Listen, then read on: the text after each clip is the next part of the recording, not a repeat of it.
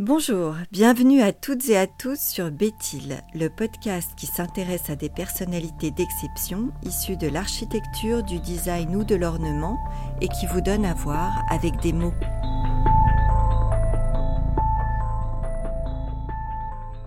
Toute la série des fauteuils LC1, 2, 3 ou 4 appartient à un travail conjoint du trio constitué par Le Corbusier, Pierre Jeanneret, ainsi que de Charlotte Perriand.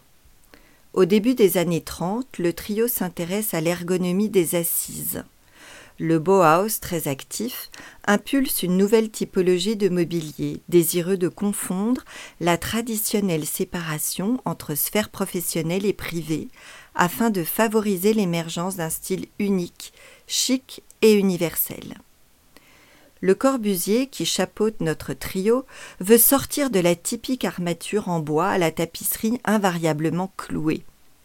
S'inspirant du Bauhaus, qui travaille déjà l'acier tubulaire chromé, le Corbusier, qui répond alors à une commande privée, développe une structure de siège en tube d'acier, donnant une indépendance totale au coussin de l'assise, du dossier et des accoudoirs.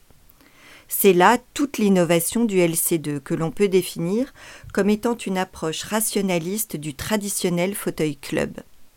Ici, la forme cubique se trouve contrebalancée par la rondeur de la structure en acier tubulaire dont la qualité des soudures, polies et lissées par brossage, est essentielle.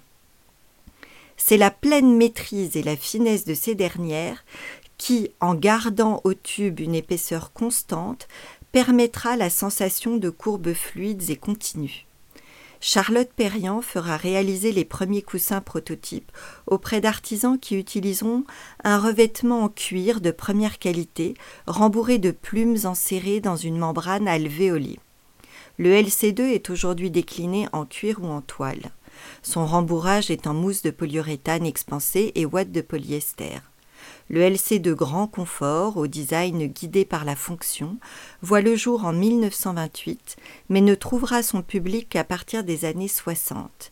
Il devient dès lors un archétype du meuble moderne, sans jamais sacrifier à l'intemporalité de son confort ou de son élégance.